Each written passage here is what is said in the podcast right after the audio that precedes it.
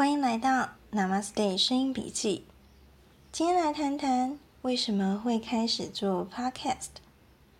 尝试声音直播以后，经历了许多超乎我能想象的事，挑战许多不同的尝试，也遇到许多知音和伙伴，互相陪伴，共同成长，拥有了许多珍贵的回忆。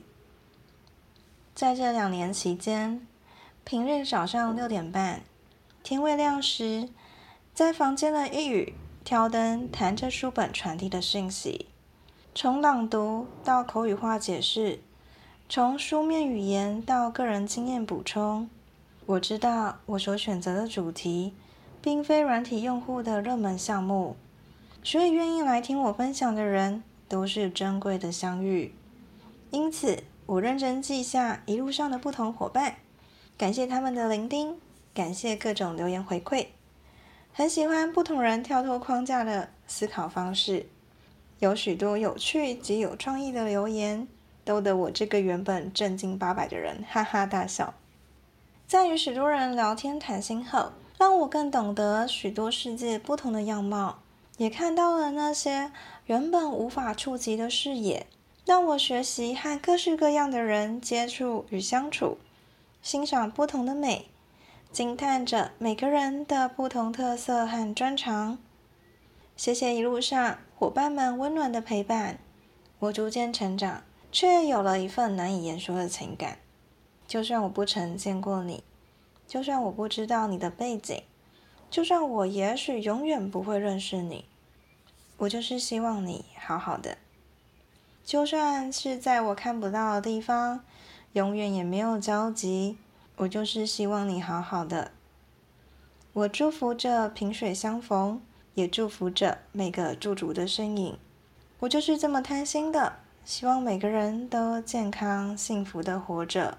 原本以为我是要来付出和给予的人，但获得的却超出我的想象。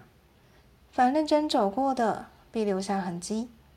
那些内容准备。那些对品质的自我要求，促使我不断进步和成长。其实好几次觉得好难，觉得自己做不到，但为师者强，逼着自己就是要会，要练习，要准备，要让自己无愧于心。竟也完成了最难的英文书挑战。或许更厉害的是，能在这样艰难的挑战中继续参与的听众。最让我感到开心或值得的，还是大家对于我分享的内容的回馈。思考了什么，获得了什么，发现了什么，明白了什么，或是不能明白，却得到了内心的平静和安定。有时候，我也因为分享时尝试各种让人可以理解的表达，而看到了原本没发现的观察角度。进而将脉络整理得更完整，在下一次与人分享类似概念时，就有了清楚的架构可以依循。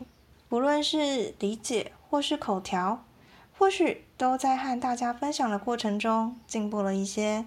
感谢大家接受我不按牌理出牌的分享风格，从文法书、童书、中文书、英文杂志到英文原文书，从颂钵。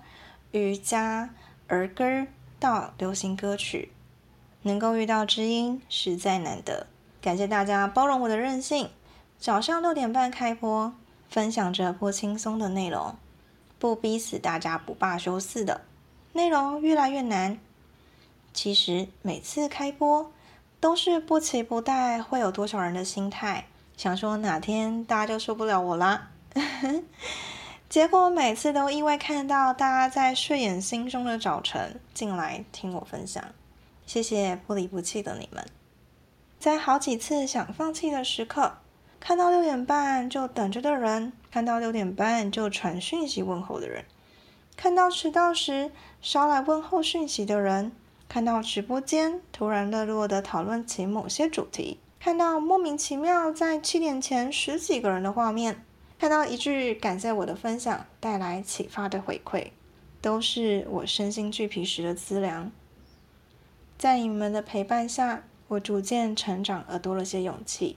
开始敢尝试不同的挑战，也愿意分享更多，让更多人有机会听到分享。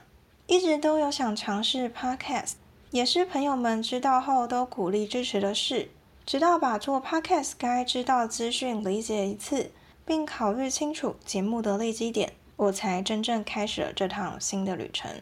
在不想局限 Podcast 主题的情况下，我选择了开放式的名称，沿用原本的照片。其实是很的设计型的，保留 Namaste 这个名字，并加上中文名称“声音笔记”。